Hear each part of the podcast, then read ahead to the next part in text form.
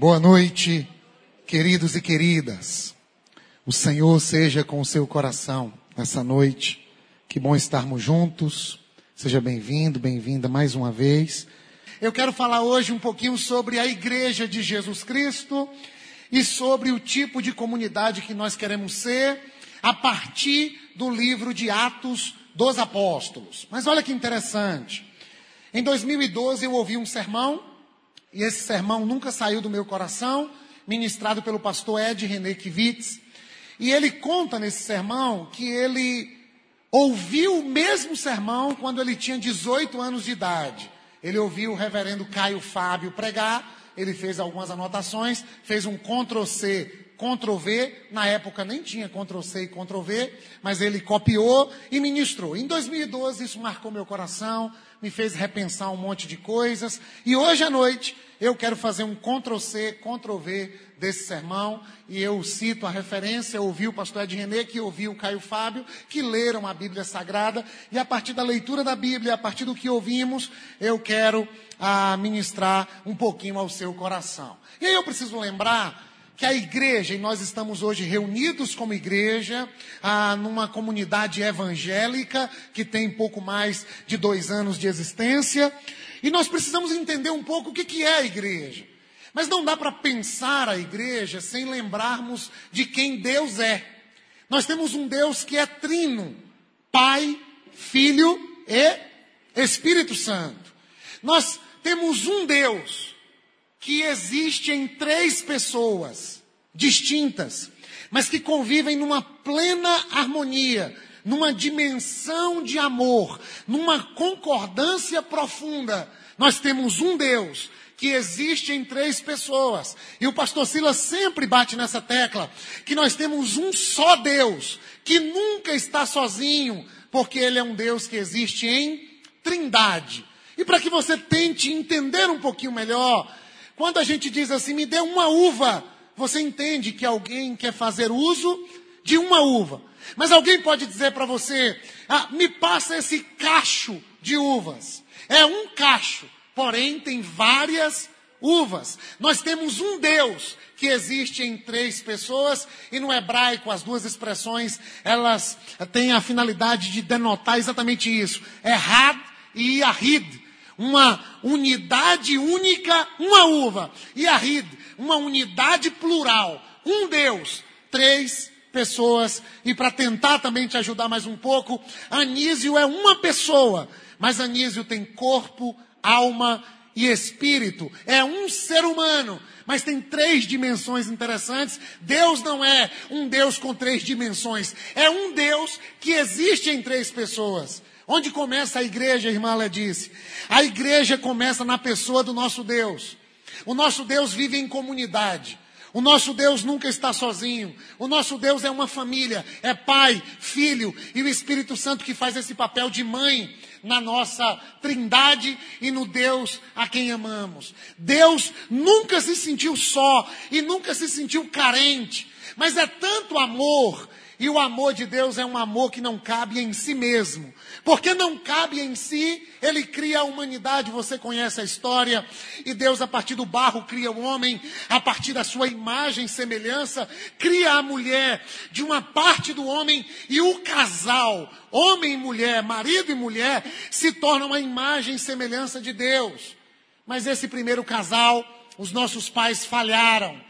E eles não cumpriram o propósito de um Deus que é a igreja, que é uma comunidade. E Deus, durante toda a história, trabalhou para que a humanidade fosse uma unidade. Isso aqui é interessante. Santo Agostinho diz que Deus ama a humanidade como se fosse uma unidade. E Deus ama uma unidade como se fosse toda a humanidade. Deus ama a todos como se fosse apenas uma pessoa. E Deus ama uma pessoa como se fosse todos. Por quê? Porque o grande sonho de Deus é construir uma família. Porque se o homem é criado à sua imagem e semelhança, e ele é uma família, é preciso que a humanidade se torne uma família e que toda a humanidade se dirija a Deus como o Pai Nosso que está nos céus. Se Ele é Pai de todos, se Ele é Pai nosso, somos todos irmãos. E como é que vivemos como irmãos? É isso que a Bíblia Sagrada o tempo todo quer ensinar para nós. Temos um Pai que é digno de ser adorado, honrado, exaltado, magnificado, entronizado. E a partir do momento que nós nos dirigimos ao Pai em adoração, Ele nos ensina a vivermos como irmãos. O que é a igreja de Jesus? E a gente já lembrou isso aqui várias vezes, que a palavra igreja vai aparecer só no Novo Testamento 144 vezes. É um assunto muito importante. A primeira vez que a palavra igreja aparece na Bíblia Sagrada, aparece nos lábios de Jesus, Mateus 16, 18. Jesus está batendo um papo com Pedro e diz: Pedro, sobre esta pedra, sobre esta declaração que eu acabei de ouvir dos seus lábios, que eu sou filho do Deus vivo, eu edificarei a minha igreja e as portas do inferno não prevalecerão contra ela. A igreja é uma simbologia do próprio Deus. Mas a igreja é fundada pela pessoa de Jesus Cristo. A igreja é uma prioridade de Jesus e ele passa três anos e meio arregimentando seus discípulos para que eles possam dar continuidade a esse projeto chamado a igreja. O que é, que é a igreja? A igreja é uma unidade plural. Se Deus é um só e existe em três pessoas, quem é a igreja? A igreja é uma pluralidade de pessoas. Hoje pela manhã no culto, Havia um irmão que mora nas ruas, não tem casa, não tem teto, possivelmente veio à celebração sem tomar um banho. E esse camarada está entre os vários irmãos, está entre a pluralidade. Aqui tem gente de classe média, Aqui tem gente que vem de uma família muito mais nobre e um tanto elitizada. Mas aqui tem pessoas que não tiveram tantas oportunidades na vida. Tem negros, tem loiros, tem pardos, tem brancos, tem pessoas que são da Bahia, tem gente que veio de fora. E essa multidão se aglomera em torno da pessoa de Jesus. É uma pluralidade. Mas é uma unidade plural porque todos estão com um propósito de adorar e reverenciar a Jesus Cristo. A Bíblia Sagrada vai tratar a igreja como essa unidade plural, mas tem mais uma figura interessante. A igreja é o corpo vivo de Cristo. A igreja tem muitos membros, cada membro tem sua função, cada pessoa tem uma possibilidade de servir no corpo de Cristo. Ele é o cabeça, ele é quem dirige, ele é quem dá as instruções, ele é quem dá as ordens.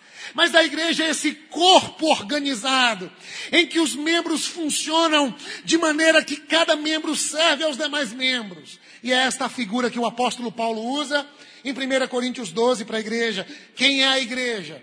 A igreja é a comunidade dos discípulos de Jesus. Aqueles que foram alcançados por Jesus já não vivem mais para si mesmos, foram abraçados pelo amor de Deus, e eles já não vivem apenas para si, eles vivem para o Pai. Mas quando olham para o Pai, o Pai diz que devemos repartir o pão. O Pai diz que devemos chamá-lo de Pai Nosso.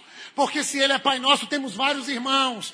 A comunidade dos discípulos de Jesus é a comunidade daqueles que entenderam que a vida não faz sentido quando vivemos de maneira egoísta e somente para nós mesmos. O amor de Deus é o amor ágape, é o amor que não cabe em si. Esse amor que eu recebi de Deus não é comportado dentro de mim. E eu me relaciono com as pessoas na perspectiva do amor de Deus, e João 13, 25 diz que nós seríamos conhecidos como discípulos de Jesus se amássemos uns aos outros. Guarde isso no seu coração. É impossível, é impossível seguir a Jesus sem fazer parte de uma comunidade cristã. É impossível se dizer discípulo de Jesus e não estar alinhado com os irmãos da fé. Porque a caminhada com Cristo é uma caminhada comunitária. Eu entendo que nós somos de um país marcado pela religiosidade e as pessoas acham que participar do culto domingo à noite, participar da missa, fazer uma oração, alivia a minha barra com Deus e eu agora sou abençoado para continuar a semana. Domingo à noite é considerado o dia da religião. E em conquista esse fenômeno chama muita atenção. Domingo à noite, os pontos de ônibus, as pessoas na rua, as pessoas de carro transitando, todas em busca de um endereço de uma comunidade religiosa. Seja de matriz protestante, seja de matriz católica, seja uma comunidade que se reúne a partir dos estudos, a, a, com base no que Allan Kardec postulou, as comunidades espíritas, não importa. O ser humano é religioso.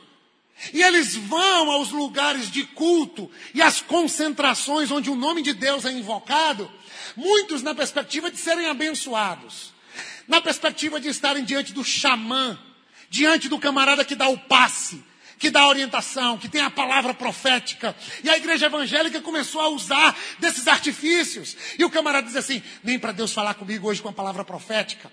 Algumas pessoas começam um louvor assim: nessa noite nós teremos um louvor profético. Não sabe nem o que significa a palavra profético, mas é porque está na moda, está todo mundo usando. Mas isso não é vida cristã. A vida cristã perpassa pelo ambiente do culto, da celebração, do rito, da música, da oração, da leitura pública das Escrituras, mas isso somente não é vida cristã. A vida cristã constitui-se num engajamento na comunidade, onde eu vivo os mandamentos recíprocos. Eu amo porque Jesus amou. Perdoem uns aos outros, amem uns aos outros, suportem uns aos outros. Levem os fardos pesados uns dos outros. Não falem mal uns dos outros. Sirvam uns aos outros. Como é que eu posso servir Jesus desconectado dos meus irmãos? Isso é fruto da pós-modernidade. A gente assiste o culto pela internet. A gente dá contribuição financeira online. A gente toma a ceia online. Porque se a mensagem não estiver boa, eu saio do culto da Lagoinha e vou para o culto da Ibabe. Ou da oitava presbiteriana de BH. Ou então não, eu ligo a televisão e com certeza vai ter um canal. Ou o maluco do Agenor Duque vendendo milagre na televisão. Ou outros que são famosos, vendendo aquilo que não tem preço. E as pessoas dizem: hoje eu ouvi uma palavra boa e vou ter uma semana excelente, vitoriosa e próspera. Pode até ter. Mas que pena que não faz parte da comunidade de Jesus. Que pena que possivelmente não esteja o seguindo. Porque quem segue a Jesus anda na comunhão com os irmãos. Porque Jesus veio edificar a igreja. Eu não estou falando de igreja batista, pentecostal, Assembleia de Deus. Eu estou falando da igreja de nosso Senhor e Salvador Jesus Cristo. E quando ele voltar para buscar aqueles a quem ele ama e aqueles que foram cativados por esse amor, o encontro é um encontro de casamento. É o noivo Jesus Cristo com a igreja, sua noiva. A caminhada com Jesus é comunitária. Desculpa dizer isso para você, mas vir no culto domingo à noite, assistir uma mensagem, cantar, fazer uma oração, é legalzinho. Parabéns, é joia. Obrigado por estar com a gente. Mas isso não é a vida comunitária. Isso aqui é uma vírgula no processo. A vida comunitária se dá na vida. Segunda, terça, quarta, ligação, torpedo. O irmão que liga chorando, pedindo oração. A irmã que perdeu o horário pede uma carona. E você diz, meu Deus, uma carona do outro lado da cidade. É a vida comunitária. É a crise no casamento da amiga e da irmã em Cristo, que diz assim: vem cá orar comigo, não estou dando conta. E a vida comunitária vai tomando conta de, de, da nossa vida. E a gente vai percebendo que o amor de Deus começou a exalar da nossa vida em relação ao outro. Mas há momentos que somos nós que precisamos. A gente fica doente. A gente some dois meses da comunidade e a gente, ninguém me ligou, ninguém me procurou. Você ligou para quem? Você se conectou com quem? Você começou a fazer parte da vida de quem? Você vive em comunidade com quais pessoas? Não é bom que o homem esteja só. A vida cristã é uma vida comunitária. O que é a igreja? A igreja é o novo homem coletivo. Se o primeiro homem, Adão e Eva, não deram certo, Deus agora estabelece um segundo homem, que é Jesus Cristo. E Jesus Cristo morre na sexta-feira, ressuscita no domingo, é assunto aos céus, envia o Espírito Santo, e o Espírito Santo agora está regimentando a igreja. E quem é a igreja? É esse novo homem, não composto agora só por uma pessoa, mas composto por todos aqueles que servem a Jesus. E a igreja deveria ser a amostra grátis do reino de Deus. Quando alguém pensasse assim, como é o céu? Alguém diria, vai na comunidade. Lá você vai ver perdão. Lá você vai ver partilha. Lá você vai ver cuidado. Lá tem um pessoal com frio. Aí tem um pessoal que tem roupa. Distribui para que quem está com frio fique com menos frio. Vá na comunidade, porque lá você vai ver abnegação, renúncia, amor. Você vai ver gente servindo gente. Que pena que a igreja tem se tornado objeto de tanta especulação e de tanto escândalo. Que pena. Mas o propósito de Deus é que a igreja seja um novo homem coletivo. O que, que é a igreja? A igreja é a retomada em Jesus do propósito eterno de Deus para a humanidade. Deus criou a humanidade para que a humanidade fosse família dele. A humanidade se divorciou de Deus, abandonou Deus, escolheu outro caminho. Quem é a igreja? É a retomada do propósito eterno. É Deus colocando em ordem aquilo que o ser humano bagunçou. Mas o ser humano não dá conta sozinho. Nós somos muito complicados. Aí vem Jesus, morre por nós, derrama seu sangue, nos dá a possibilidade de sermos novas criaturas a partir da regeneração que o Espírito Santo faz em nós. E ele nos escolhe primeiro para que a gente possa viver essa retomada do propósito de Deus. Estou falando da igreja de maneira muito mais geral e da igreja espalhada por toda a face da terra. Mas das 144 vezes que a palavra igreja é citada no Novo Testamento, 95 vezes fala da igreja local. Qual é a igreja local? É a igreja numa determinada localidade. Então, nos tempos bíblicos, tinha a igreja na Galácia, a igreja em Corinto, a igreja em Éfeso, em Colossos, em Filipos. E hoje? Hoje tem várias igrejas em Vitória da Conquista, Jiquié, Planalto, Poções, Tremedal, Belo Campo, etc.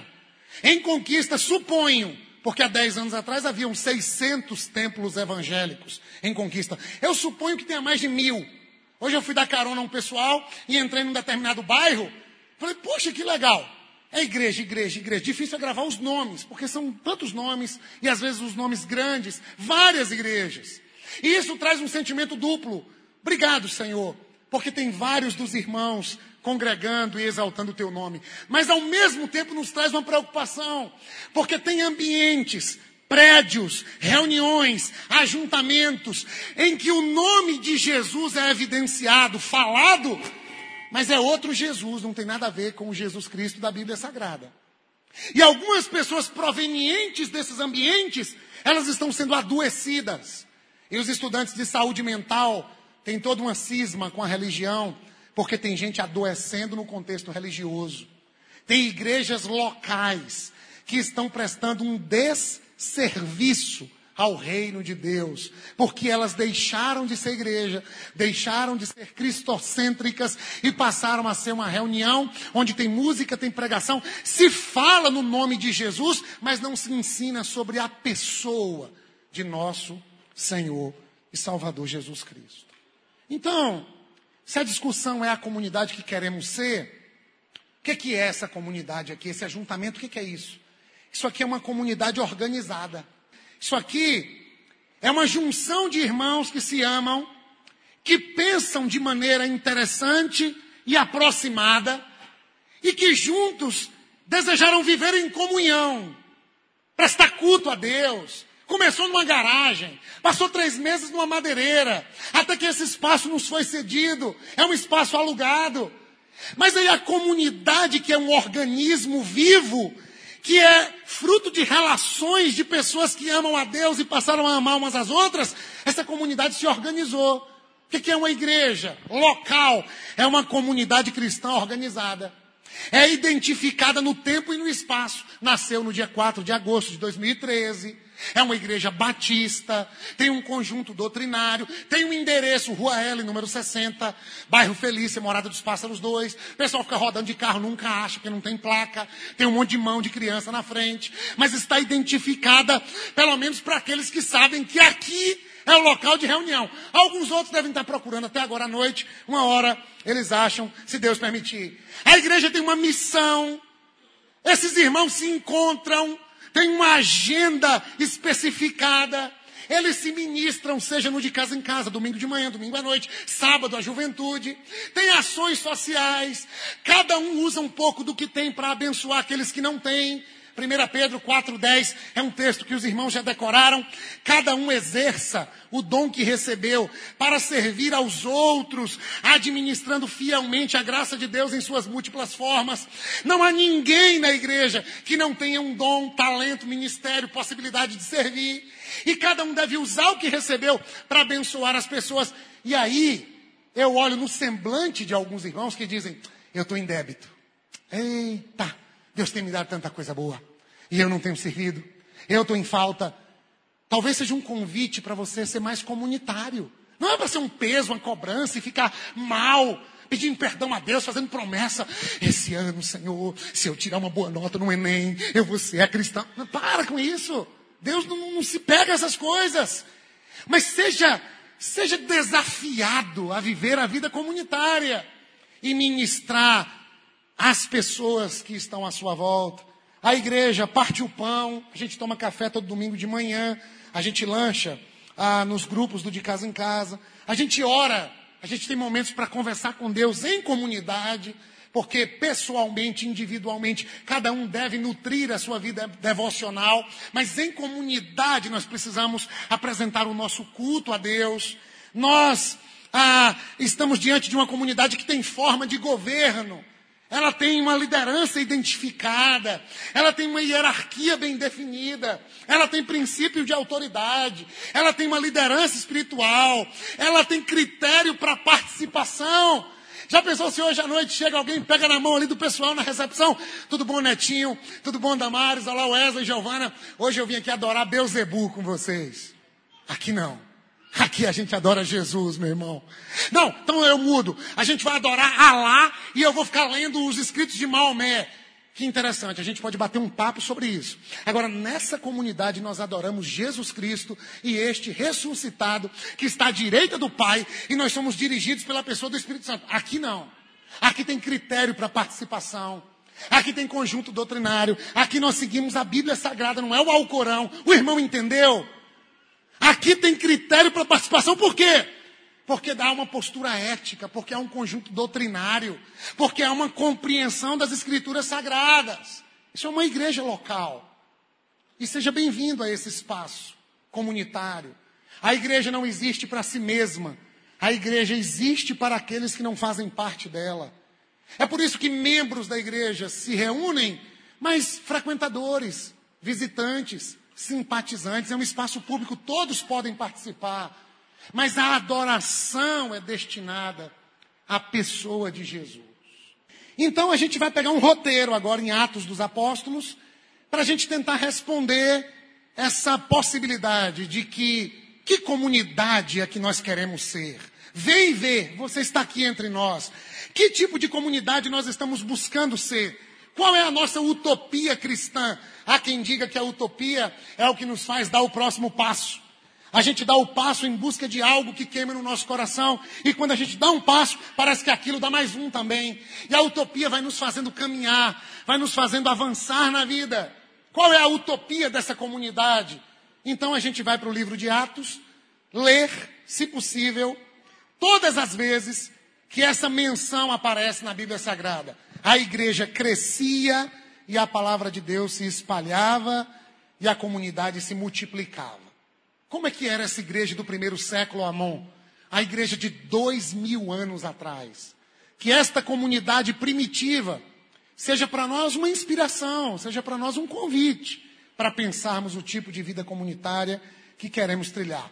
Atos 2, verso 47. E lê em voz alta para gente. Um, dois, três. Louvando.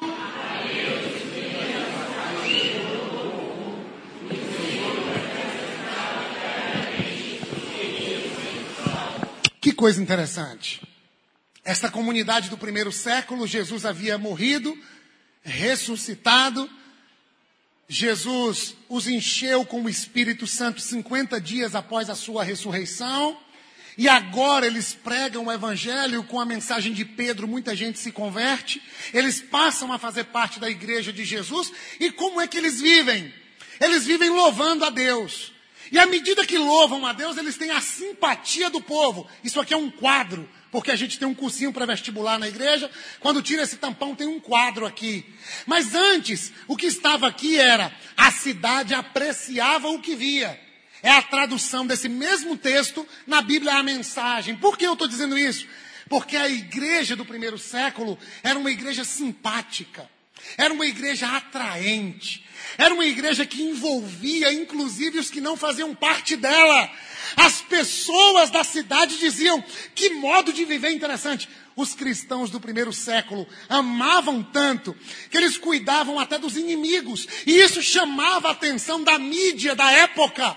Eles postavam no Face, no Instagram, no Twitter da época que esta igreja é extraordinária. Ela cuida inclusive daqueles que fazem mal a ela. É uma igreja simpática, atraente. Qual tipo de comunidade nós queremos ser? Nós queremos ser uma comunidade cheia do Espírito de Deus. Uma igreja que, ao se reunir, manifesta essa presença do Deus que vive em nós. E a presença de Deus não é uma presença que repele, que expulsa. A presença de Deus atrai as pessoas. João Batista prega no deserto. Não tem ar-condicionado, não tem classe de criança, não tem comunidade organizada, não tem prédio para reunião, não tem água mineral, não tem banheiro legal. Ele prega no deserto e as multidões saem da cidade para ouvir João Batista no deserto. Por quê? Porque a mensagem do Evangelho é atraente. Mas aí eu tenho alguns colegas pastores que vivem um momento difícil no ministério e aí eles dizem: é porque o povo da minha cidade não quer nada com Deus. O povo da minha região não quer nada com Deus. Eu preguei numa cidade, numa igreja que tem 30 anos, tem 30 membros. Aí quando você conversa com o líder, ele diz: é porque o povo aqui é coração duro, ô povo difícil. Para que um povo mais difícil do que o povo de Nínive? E Jonas prega o evangelho e todo mundo se converte. Eu não estou dizendo que toda uma cidade tem que se converter numa comunidade. Eu estou dizendo que uma comunidade cristã que vive louvando a Deus, cheia do Espírito Santo, ela alcança a simpatia dos seus circunstantes. E aí essa comunidade nem precisa ter ministério evangelístico. Ministério evangelístico é sinônimo de que a comunidade não está sendo comunidade cristã. Porque numa comunidade que vive para louvar a Deus, é cheia de Deus, o próprio Deus acrescenta os que vão sendo salvos. Porque a igreja não salva ninguém. Nós não acreditamos assim. Com todo respeito à teologia católica romana, mas na teologia católica romana existem duas palavrinhas que nos chamam a atenção. Eles acreditam que a eclesiologia, que é a doutrina da igreja, vem antes da soteriologia. O que, que é isso? Primeiro eu alcanço a igreja, aí na igreja eu alcanço a salvação. A gente respeita. Mas os protestantes não pensam assim. Nós pensamos que primeiro, e esse texto reforça essa teologia, as pessoas primeiro se encontram com Jesus e Jesus as acrescenta na comunidade. É impossível servir Jesus fora da comunidade, porque o próprio Deus acrescenta na comunidade os que vão sendo salvos. Nós queremos ser uma comunidade que tem gente nova todo dia. Aqui tem alguns irmãos que participaram dos primeiros cultos, numa garagem, na madeireira. E que tempo gostoso. Outro dia eu vi uma foto de Ingrid, Flávia e Ariana abraçadas na madeireira. Me deu uma saudade, aquela simplicidade, aquela singeleza. A gente dá uma respirada assim, ah, vinha aquela poeira de madeira no pulmão. A gente já respirava um, um, um caibre, já respirava, ati! Já saía um caibre pronto, já. Aquele ambiente, aquele ambiente rústico, madeira, lembrava a, a estrebaria onde Jesus nasceu. Mas a comunidade de Jesus, ela não tem controle humano. A gente nunca panfletou o bairro, a gente nunca botou carro de som, a gente nunca fez programa de rádio, a gente nunca botou uma placa. Mas Deus vai acrescentando algumas pessoas. E aí você vem no culto domingo à noite, o pastor Silas um dia veio pregar e disse assim, Simva, eu, eu quero fazer parte de uma comunidade que o pessoal me chama pelo, pelo apelido. Simva, porque um nome desse, meu pai, que Deus o tenha, Simvaldo. As crianças nunca aprendem. Aldo, Aldo, Val, Val. Aí chega aqui a irmã para dar um testemunho e diz assim, quero agradecer a Simva. Que legal, que comunidade gostosa. Nós queremos ser uma comunidade que tem gente nova. Nós queremos ser uma... Ah, pastor Silas, quem é esse povo que está aqui domingo à noite que a gente não sabe? Domingo de manhã tem um público, domingo à noite é outro público. Essa é a comunidade de Jesus, é um movimento. É gente nova que vai chegando. É gente que vai chegando de outras tribos, de outros bairros, de outras localidades.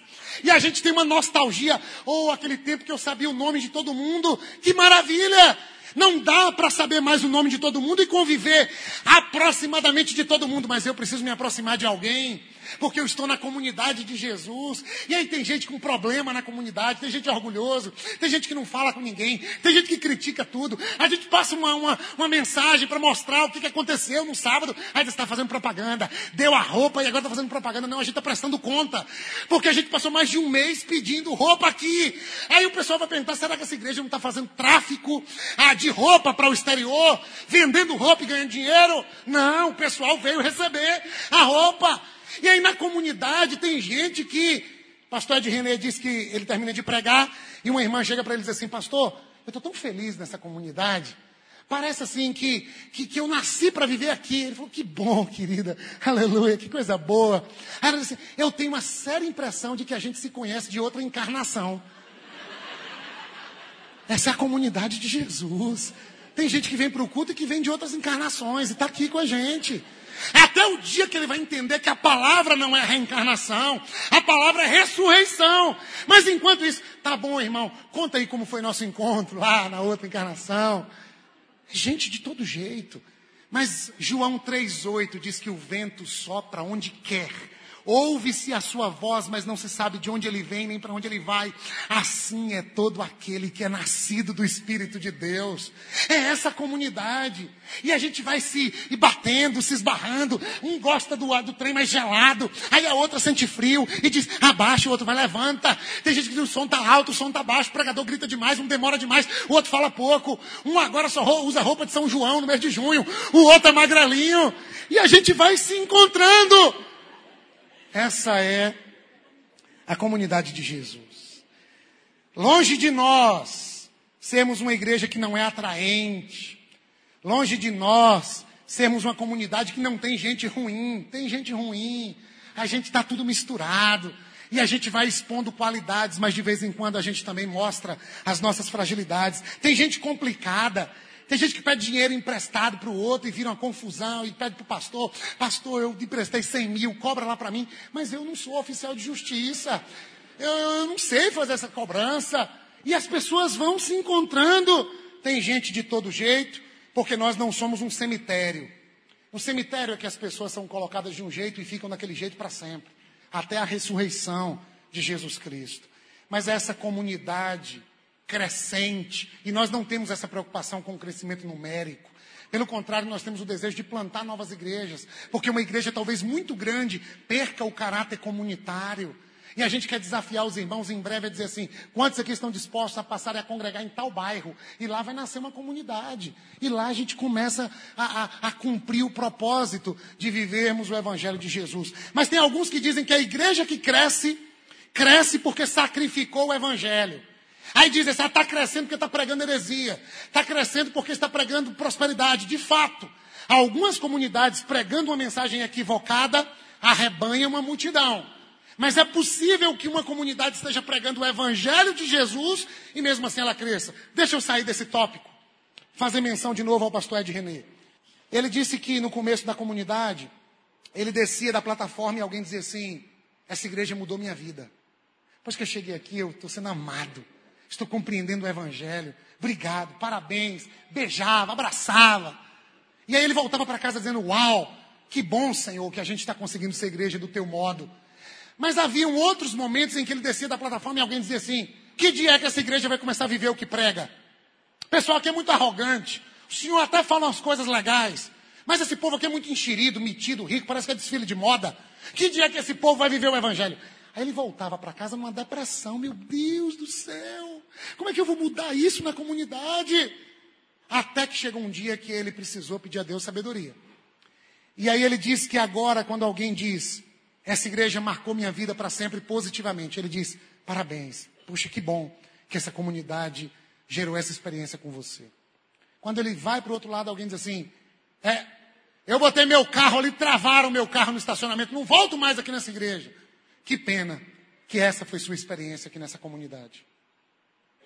Porque os líderes da igreja não têm como saber quem estacionou onde. Os líderes da comunidade não têm como ficar ensinando os irmãos a lavarem a mão e secarem dentro da cuba da pia. Tem homem que vai fazer xixi no banheiro, acerta todas as partes do banheiro, menos o vaso. Aí vem outro irmão e diz assim, pastor, ensina o pessoal a fazer xixi. Lá ele, meu irmão, tô fora.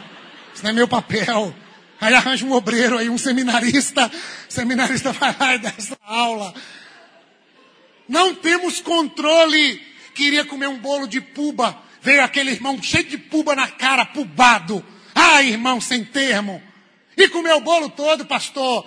Fala com ele. Não, irmão, fala você. Eu estou aqui orando pelos irmãos, estou brincando com as crianças. É a comunidade de Jesus que uns gostam, outros não gostam. Uns têm uma experiência maravilhosa e outros tantos não. Mas na comunidade de Jesus tem oração, tem contribuição financeira, tem estudo bíblico, tem disciplina para ensinar que as pessoas sejam discípulas de Jesus. Tem criança aprendendo o evangelho de acordo com o seu nível de compreensão. Tem ensino, tem integridade comunitária, tem uma reputação, tem dignidade, tem o evangelho. E tem gente nova chegando todo dia. Nós fizemos um trabalho evangelizando moças que ganham a vida vendendo o corpo no ano de 2014. E o meu desejo é que essas moças estivessem aqui no culto. Aí alguém diz assim: mas e se elas virem com os trajes que elas usam? Qual o problema? Qual o problema? Que vontade de estar pregando e ter um drag queen no meio da comunidade. E a comunidade aprendendo a lidar com o diferente. Que, que, privilégio ter uma comunidade plural de pessoas diferentes. E aqueles que foram alvejados pela graça de Deus, agora desenvolvem paciência, candura, amor, respeito, caminham a segunda milha. E vão ensinando a esses irmãos como é ser cristão na perspectiva de Jesus. Essa é a comunidade de Jesus que Deus vai acrescentando quem vai sendo salvo.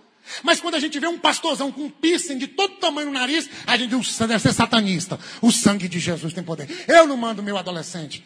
É um homem de Deus, pregador do evangelho, que usa esse estereótipo para alcançar pessoas dessa natureza e desses ambientes que a igreja não costuma ir. É essa comunidade que nós queremos ser. E se você quer também, diga amém. Atos capítulo 4, versos 2 e 4. E é com vocês, tá bom? Vamos lá. Um, dois, três.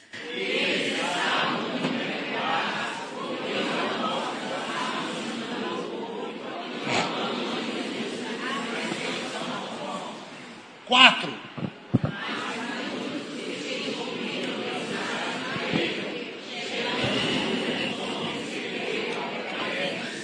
Queremos ser a comunidade do Cristo vivo. Deixa no dois, Eliabe, por favor. Queremos ser a comunidade do Cristo ressurreto, Nilzélia. Queremos ser a comunidade que não se reúne diante de um arcabouço teórico, diante de líderes personalistas, diante de um pessoal que faz uma música legal, atraente, que arrepia a gente. Não! Nós queremos ser uma comunidade que se reúne diante de Jesus Cristo ressurreto. Cada celebração, quando dois ou três se reúnem no nome dele, ele está presente. Nós estamos reunidos em torno de uma pessoa. E somente essa pessoa deve ser adorada, honrada, magnificada, exaltada. O problema é que nós gostamos mais de show do que de culto.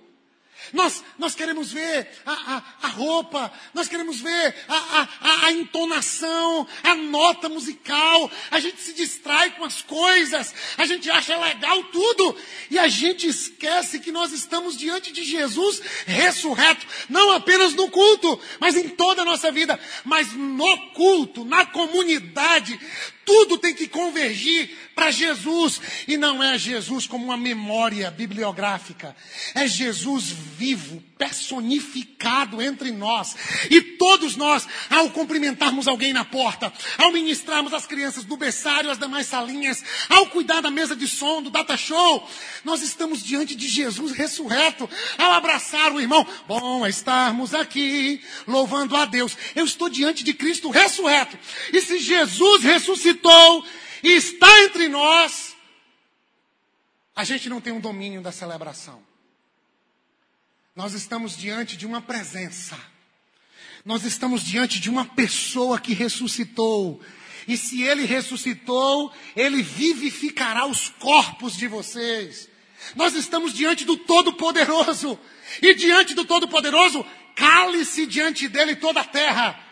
Guarda o teu pé ao entrares no templo do Senhor, que não é esse espaço. Mas o templo do Senhor sou eu e você, habitados pelo Espírito Santo. E quando nos reunimos, há uma densidade dessa presença. A gente experimenta Jesus Cristo. E aqueles que se entregam a essa presença, eles dizem: Ai, como eu fui alvejado, marcado, agraciado pela graça de Deus, porque nós estamos diante de Jesus. E ele ressuscitou, ele vai voltar.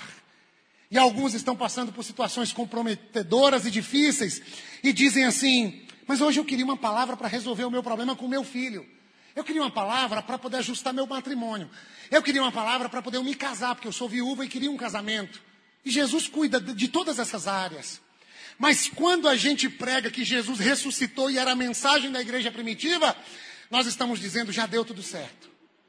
Ainda que as coisas aqui e agora estejam indo de mal a pior, ainda que haja crise no governo, ainda que haja uma crise na saúde pública, ainda que haja uma problemática hídrica na nossa cidade, ainda que nós estejamos sem esperanças no quesito político do nosso país, a Bíblia Sagrada começa falando que Deus é uma família.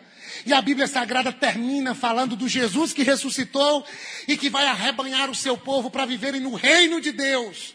Se tudo aqui deu errado, 1 Coríntios 15, verso 19, se a nossa esperança em Cristo for apenas para esta vida, somos os mais infelizes de todos os homens.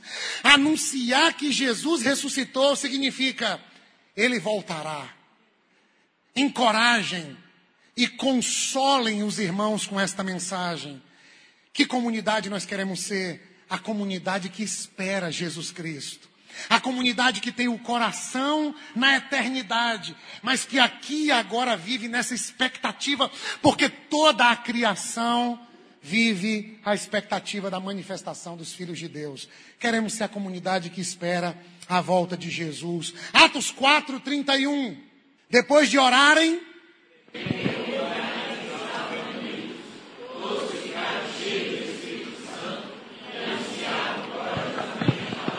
Nós queremos ser a comunidade que ora. A comunidade que sabe que a vida não se explica pelo aqui e agora. A comunidade que transcende. A gente chega aqui trazendo as nossas histórias, as nossas dores. Mas nós somos uma comunidade, na comunidade uns oram pelos outros. Pastor Silas aqui vem e ora pelo primo que está num seminário teológico e um gás explode na cozinha e queima o rapaz. Davi vem fazer uma oração, se quebranta, chora, quebranta o coração da gente. Nós somos a comunidade que ora. E essa comunidade que ora começa a experimentar algumas coisas que não se explicam a partir da física, da lógica, da matemática. Essa comunidade que ora transcende e experimenta coisas que só Deus pode fazer. O texto diz que eles ficaram cheios do Espírito Santo e o lugar em que eles estavam tremeu. Mas tem lugares que tremem. Eu disse de manhã que quando a gente prega e a bateria fica um pouco à frente da caixa de som, cada grito que a gente dá, a bateria faz. Ela vibra com o som. E o pessoal diz: hoje a tampa da chaleira vai voar. Hoje o pregador está empolgado. E o pessoal diz: manda fogo, senhor. Fogo no teu servo, senhor. Um pastor bem tradicional foi pregar numa igreja pentecostal. E o pessoal da igreja pentecostal tinha uma missão. A gente quer avivar o pastor tradicional. O pastor tradicional chegou com seu terno, sua gravata, com todo respeito, uma malinha trazendo um notebook, colocou a mala aqui no pé do púlpito e sentou. E o pessoal naquele fogo, naquela coisa gostosa, e aleluia, glória a Deus na hora do louvor. Passa, Senhor, aqui em nosso meio, pessoal, oh, aleluia! E aquela que é gostoso, é bom. Mas aí um irmão deu uma mexida tão grande, que a asa do anjo bateu aqui de tal forma que ele deu uma mexida e chutou a, a mala do pastor. O pastor voou e disse: Ah, se essa mala cai.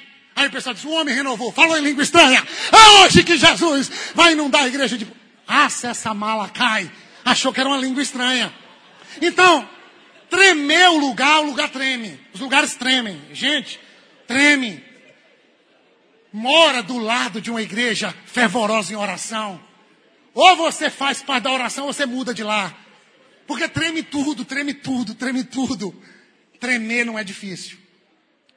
O difícil é sermos cheios do Espírito Santo de tal modo que saiamos do encontro coletivo anunciando corajosamente a palavra de Deus, a comunidade que queremos ser, ela ora E quando ora, se aproxima do Pai, porque primeiro o Pai se aproximou da gente, nos enche de um espírito de coragem e nos faz ensinar a mensagem de Jesus para além das fronteiras da comunidade. E aí a gente comunica o Evangelho todo para toda a cidade. Não dá para trazer conquista para aqui para ouvir esse sermão. São mais de 300 mil habitantes, aqui cabe pouco mais do que 380 cadeiras. É 0,1% da população de conquista.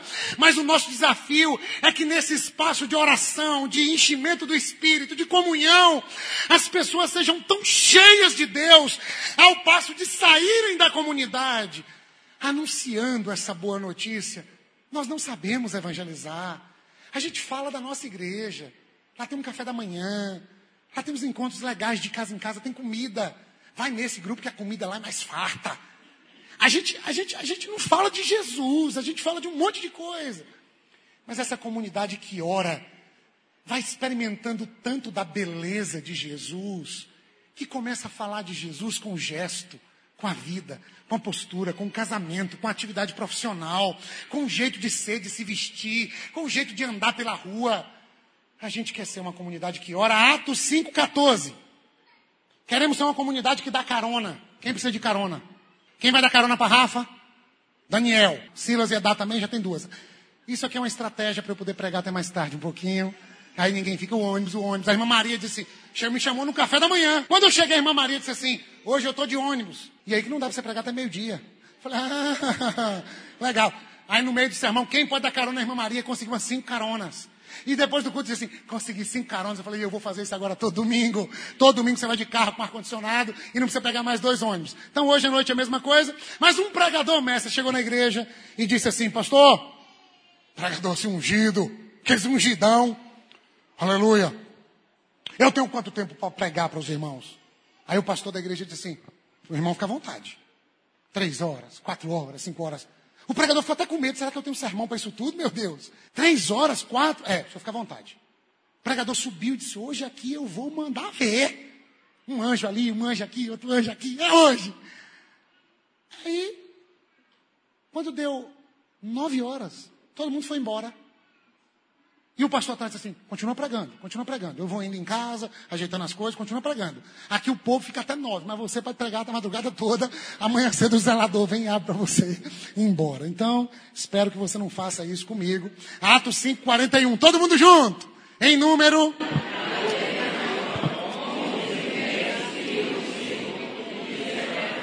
Isso aqui é Atos 5. Se você não sabe, isso aqui acontece uma tragédia na igreja. No capítulo 4, Barnabé, filho da consolação, vende um terreno, pega o dinheiro todo e dá de oferta na igreja. Fica todo mundo feliz, porque agora vão poder ajudar os pobres de maneira melhor.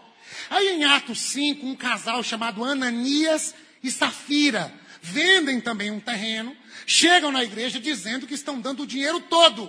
Olha que coisa. Eles viram Barnabé fazendo e eles disseram estar fazendo a mesma coisa. Aí Pedro perguntou, Ananias, ah, você vendeu a fazenda por tanto? Foi por tanto. Aí Pedro diz, Ananias, o dinheiro não era seu. E você não poderia fazer com o dinheiro o que você quisesse. Porque na comunidade de Jesus não se fixa um percentual. Na comunidade de Jesus, cada um dá um pouco do que tem, para que quem não tem, tenha pelo menos um pouco. A igreja não pediu 10, nem 20, nem 30% de Ananias. Mas ele viu Barnabé fazendo e a hipocrisia toma conta do espaço religioso. Hipocrisia é você aparentar ser aquilo que você não é. E atribuem o termo hipocrisia a Hipócrates, que tentava descobrir o temperamento das pessoas a partir do seu semblante. Quem era vermelhinho, não tem gente que é mais vermelhinha, e quando está com vergonha fica bem vermelha, aí ele dizia, é sanguíneo, olha o sangue no rosto, é sanguíneo.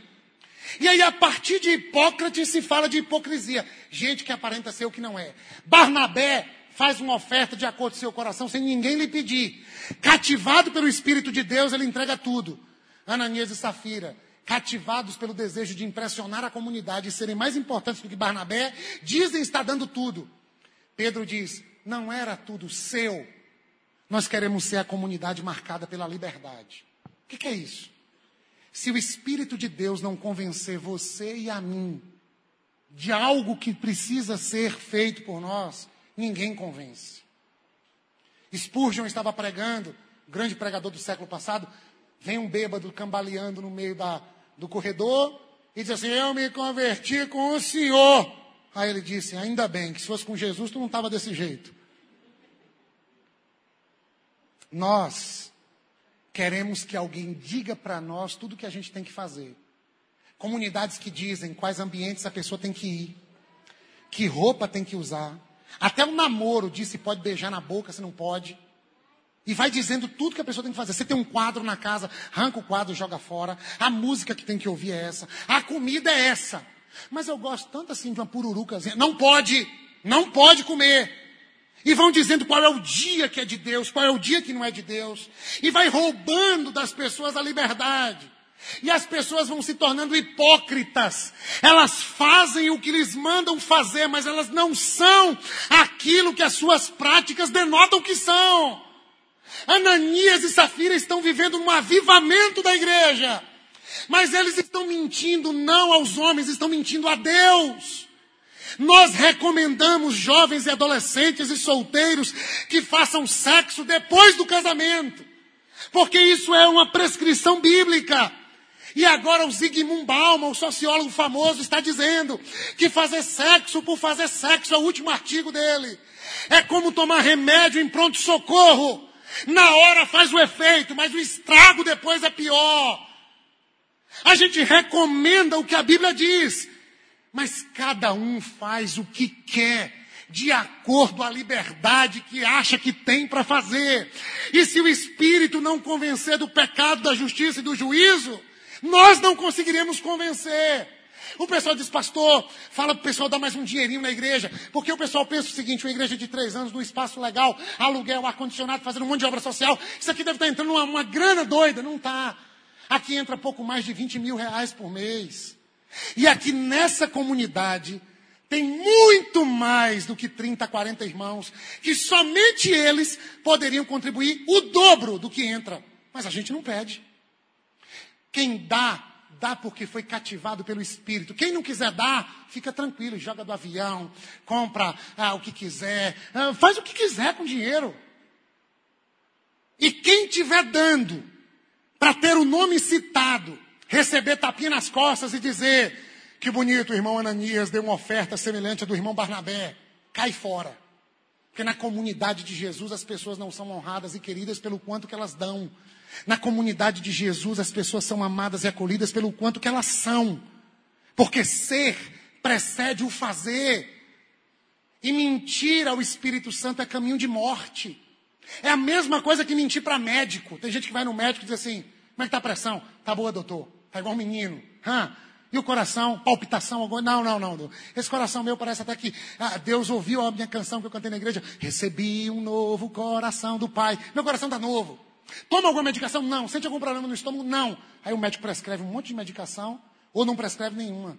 Mentir para médico é caminho de morte. Mas o senhor não me disse que estava tudo bem. É, doutor, não estava. Eu menti para o senhor. Morre. Ananias e Safira mentem e caem mortos na igreja. Primeiro Ananias, depois Safira. A gente não gosta muito de pregar disso, porque fica assim estranho, né? Meu Deus do céu, Deus matou o povo. Interprete como você quiser. Mas um caiu morto. Aí chegou a irmã Safira. Oi, irmã Safira, paz do Senhor. Paz do Senhor, aleluia. Irmã Safira devia estar toda assim, piriguete gospel, né? Que roubou um pedaço do dinheiro, disse que deu todo, deve ter gastado nas lojas chiques da cidade. Oi, pastor Pedro. A irmã vendeu por quanto o terreno? Foi por tanto. Foi o valor que a gente trouxe aqui. Foi mesmo, minha irmã.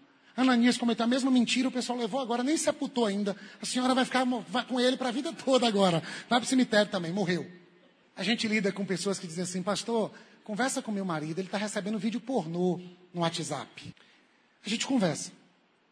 Mas de antemão, se o Espírito de Deus não constranger esse coração, seres humanos vão virando objetos fálicos. Ser humano vai olhando para o outro e achando que pode usufruir de prazeres sexuais com o outro, mesmo sem o outro permitir. Estupro virtual. Eu me faço valer da sensualidade do outro sem que o outro me permita. E eu uso o outro virtualmente. As pessoas estão doentes. Aí elas vêm para a comunidade e elas são as mais santas. Esse pastor fica brincando demais na igreja. Ele está muito engraçadinho para o meu gosto. E essa hipocrisia vai matando pessoas que compõem comunidades que estão morrendo porque os seus membros, ao invés de optarem pela autenticidade, optaram pela hipocrisia. Se o Espírito Santo não cativar o seu coração e o meu a sermos discípulos de Jesus, não adianta a gente dizer nada. É por isso que a gente não fica encontrando um casal de namorados dizendo: e aí, já estão fazendo sexo? Ou estão esperando o um casamento? Você não fica pegando nela, não, rapaz. Ei, moça! Não, não. A gente orienta e acredita que o sopro do Espírito de Deus alcança os corações. A gente não fica dizendo, tragam dinheiro. Não. Se o Espírito de Deus não fizer, a gente não faz. Tem gente fazendo negociata errada. Tem gente recebendo propina. Tem gente passando dinheiro por baixo da mesa. Pecado. Faz mal a quem pratica e faz mal a quem está perto de quem pratica. Mas a gente não vai ficar perguntando o tempo todo: você botou um envelope ali, esse dinheiro é santo? Esse dinheiro é de Deus? Esse dinheiro é legítimo? Não, a gente não vai fazer isso.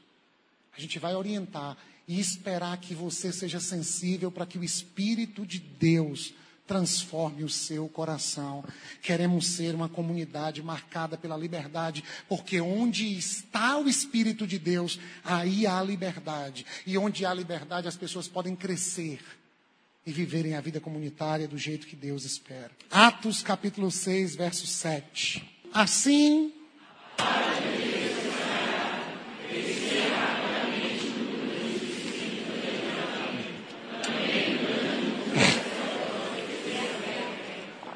Aqui é o seguinte: a igreja está crescendo e as viúvas estão deixando de receber a cesta básica porque os apóstolos não dão conta de fazer a distribuição.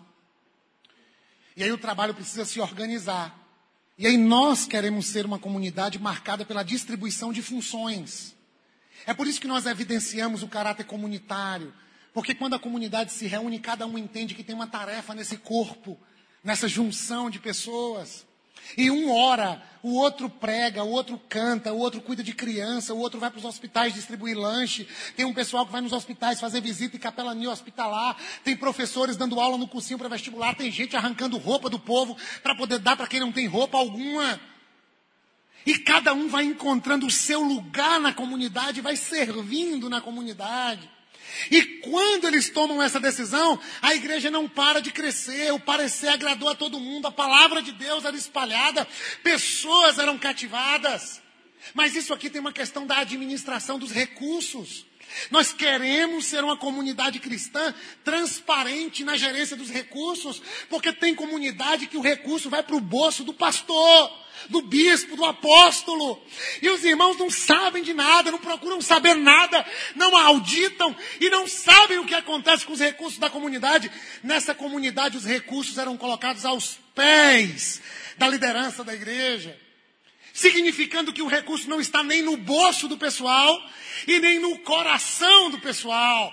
Porque uma das pragas das igrejas é valorizar quem dá mais dinheiro, bater nas costas, dar mais oportunidade. Isso não pode acontecer. E se alguém quer ser evidenciado por isso, nessa comunidade vai ser disciplinado, vai ser chamado a atenção. E se quiser doar para ter o nome evidenciado, nós não queremos a doação. Porque o dinheiro não está na testa, nem no coração, nem no bolso. O dinheiro está aos pés. Mas aí tem um pessoal que é tão criativo, que bota o sapato na plataforma da igreja. Como na igreja primitiva. Traga seu dinheiro e coloque aqui aos pés da gente. E o pessoal diz: está na Bíblia? Está na Bíblia. Lê o texto na Bíblia. E aí os irmãos pegam o dinheiro. E tem uma igreja que fez uma campanha, botou no envelope. Decida o salário que você quer ter. E deu o dízimo do salário. Aí tem um monte de ganancioso que diz assim: o pastor me enganou. Ele disse que eu ia ganhar. E eu não ganhei. Ah, danado! Tu queria fazer negócio com Deus. E esse Deus que você acreditou nem existe. E agora você diz que o cara te enganou. Na verdade, você é que tem um coração enganoso já há muito tempo. O pessoal usa a criatividade para destoar as escrituras sagradas. Nós queremos ser uma comunidade que cuida do recurso financeiro de modo transparente. Tem diretoria, tem conselho fiscal, tem um conselho ministerial que acompanha as demandas da comunidade. Até o lugar onde botar a grana tem que ser transparente. Fica no cantinho, porque o dinheiro não pode estar em evidência. Tem culto que fala de dinheiro, todo culto. Vamos fazer uma oração pelo dinheiro. E aí alguém diz assim: Eu estou vindo aqui há dois meses, nunca vi uma oração pela família, mas todo culto fala de dinheiro. E aí a pessoa sai dizendo: aqui é mais um ambiente de junção de pessoas que pregam capitalismo selvagem e que querem tomar o dinheiro da gente. Isso aqui é um negócio. Isso aqui não é comunidade cristã. Quando as coisas são feitas assim, existe confiança, transparência, relevância e Deus cuida. Mas, pastor, se não pedir, vai entrar menos. E daí? Administra menos. Porque, como disse Hudson Taylor, a obra de Deus feita do jeito de Deus conta com os recursos de Deus. A gente conta com o que Deus manda. Porque a igreja é cuidada pelo Senhor. Atos 8, verso 12. É com vocês. No entanto.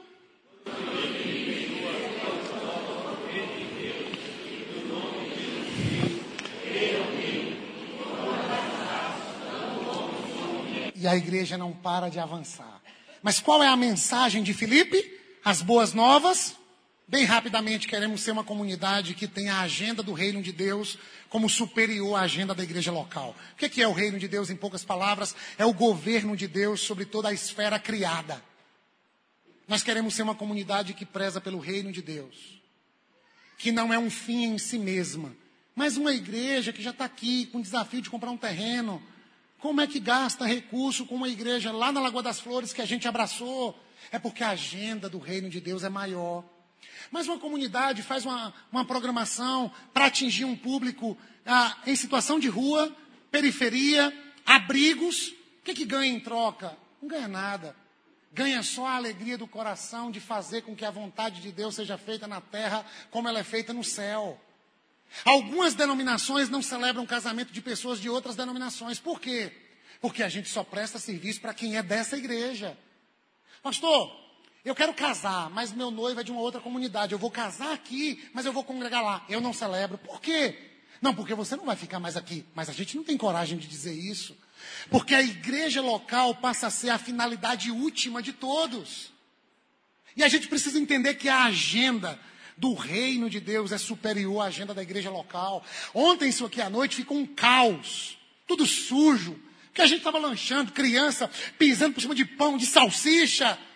E eu fiquei preocupado com o irmão Joaquim, como é que o irmão Joaquim vai limpar tudo isso? Mas aí o pessoal se reuniu, limpou tudo.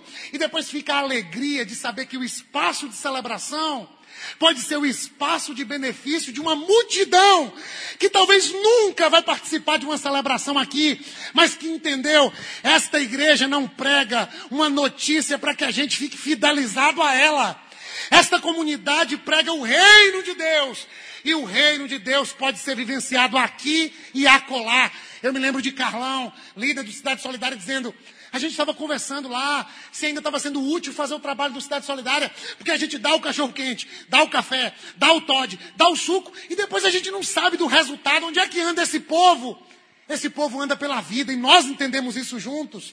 Esse povo volta para suas cidades dizendo: alguém deixou o seu sábado, a formatura, o casamento, o chá de fralda, o chá de bebê, o encontro com a família e veio no hospital falar de Jesus.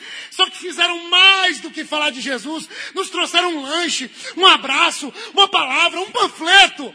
É a boa notícia do reino de Deus que alcança as pessoas para além da comunidade local. E a igreja existe para ser um sinal do reino de Deus. Se esta igreja se tornar uma igreja que vive para si mesma, eu pulo fora e dou um conselho para os irmãos: caiam fora também, porque a igreja tem que ser um sinal do reino de Deus, não visando lucros, pelo contrário, gerenciando o que tem para o bem maior de pessoas que nem fazem parte da comunidade. Se você quer viver essa comunidade, diga amém. amém. Ah, 9h31.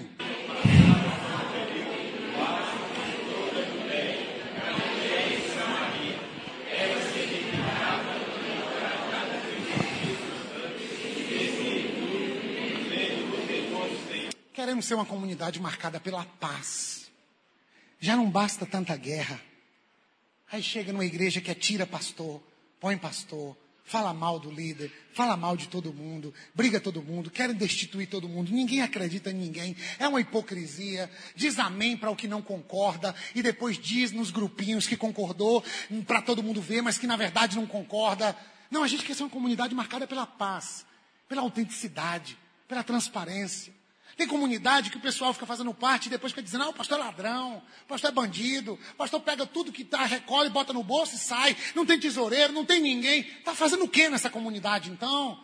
A gente precisa de igrejas marcadas pela paz. Mas tem comunidade que tem gente que só quer poder. É o partido de fulano com o partido de ciclano. E acontece o que aconteceu na igreja de Corinto. Uns se dizem de Cristo, outros de Paulo, outros de Apolo. É uma comunidade rachada, dividida. A família do fulano de tal, a família do ciclano de tal. Essa família dá mais recurso, essa aqui também dá um pouco. E aí ficam tentando o poder da igreja.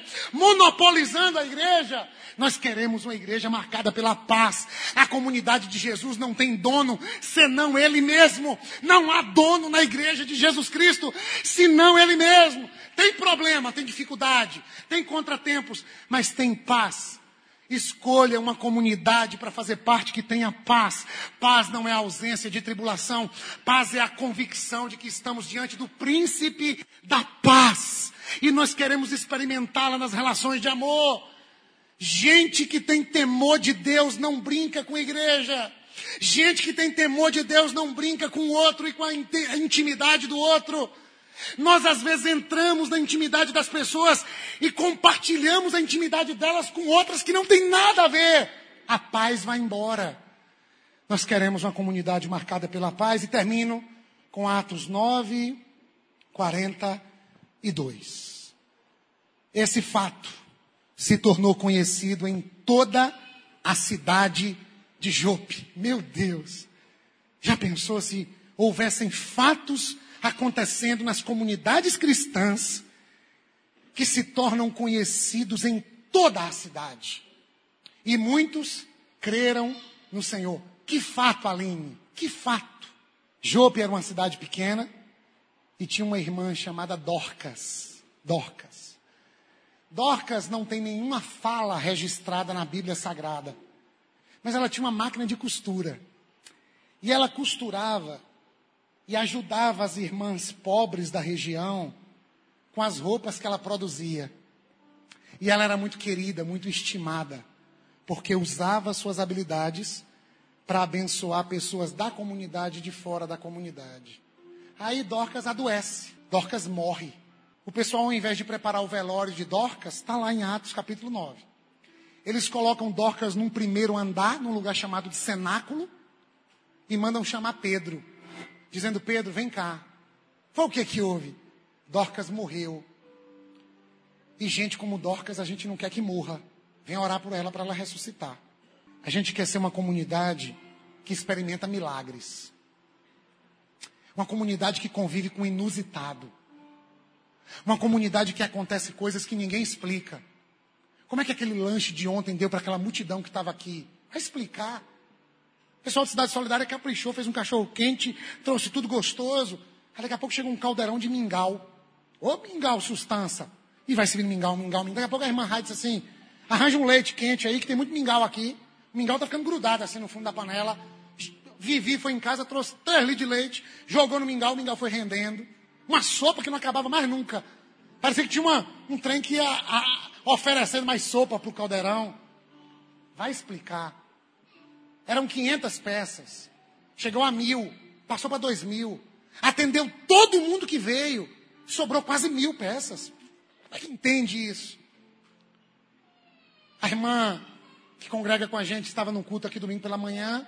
E era um momento de oração. Ela disse: Jesus, mal-estar aqui na garganta, um problema. Ela disse até o nome da enfermidade. Por que, que o senhor não me cura? Aí foi fazer um teste na garganta, sumiu. Ninguém explica.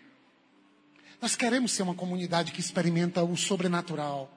Com muito respeito, com muito temor. Porque tem igreja que faz propaganda assim: venha na quarta-feira do milagre, do desencapetamento total. Você fica rico, resolve seu casamento, melhora seus negócios, a sua casa é reformada, o anjo vai lá e pega um empréstimo no banco para você, resolve tudo.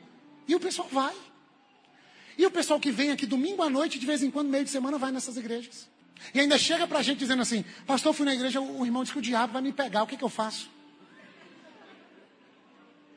Se esconda na sombra do onipotente, minha irmã. Ele falou isso com a irmã? Falou.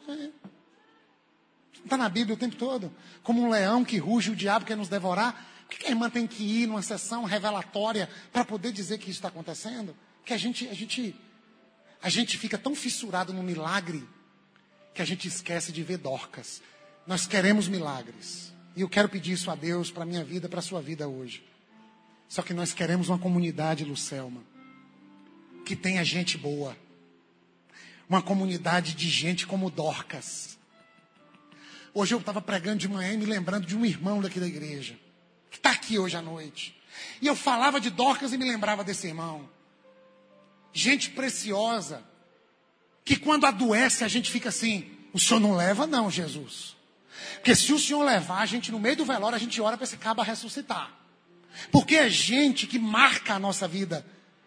É gente cheia do Espírito de Deus. É gente que dá novas cores à comunidade.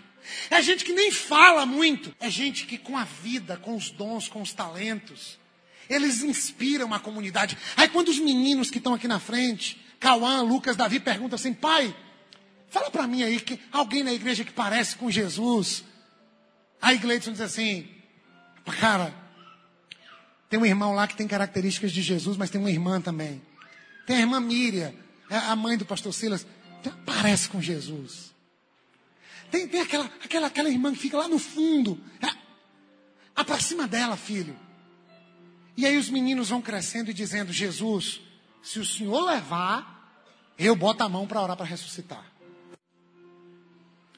Mais importante do que ter milagres na comunidade é ter gente que é tão milagrosa e vive de maneira tão apaixonada pelo Evangelho que a gente não quer que elas partam.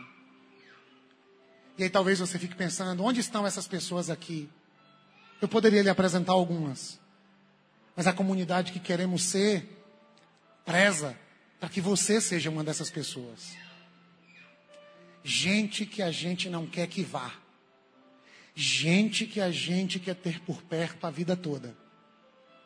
Gente que quando vai, a gente diz assim: Jesus, eu apresento uma lista aqui de 10 que o senhor poderia levar. Eu até oro para o senhor leve, mas Fulano.